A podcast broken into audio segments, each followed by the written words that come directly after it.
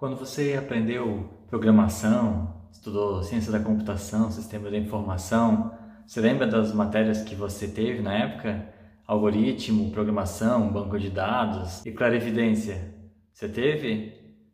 Não acredito que em dois, quatro anos de curso você nunca aprendeu a prever as coisas, a ser evidente assim.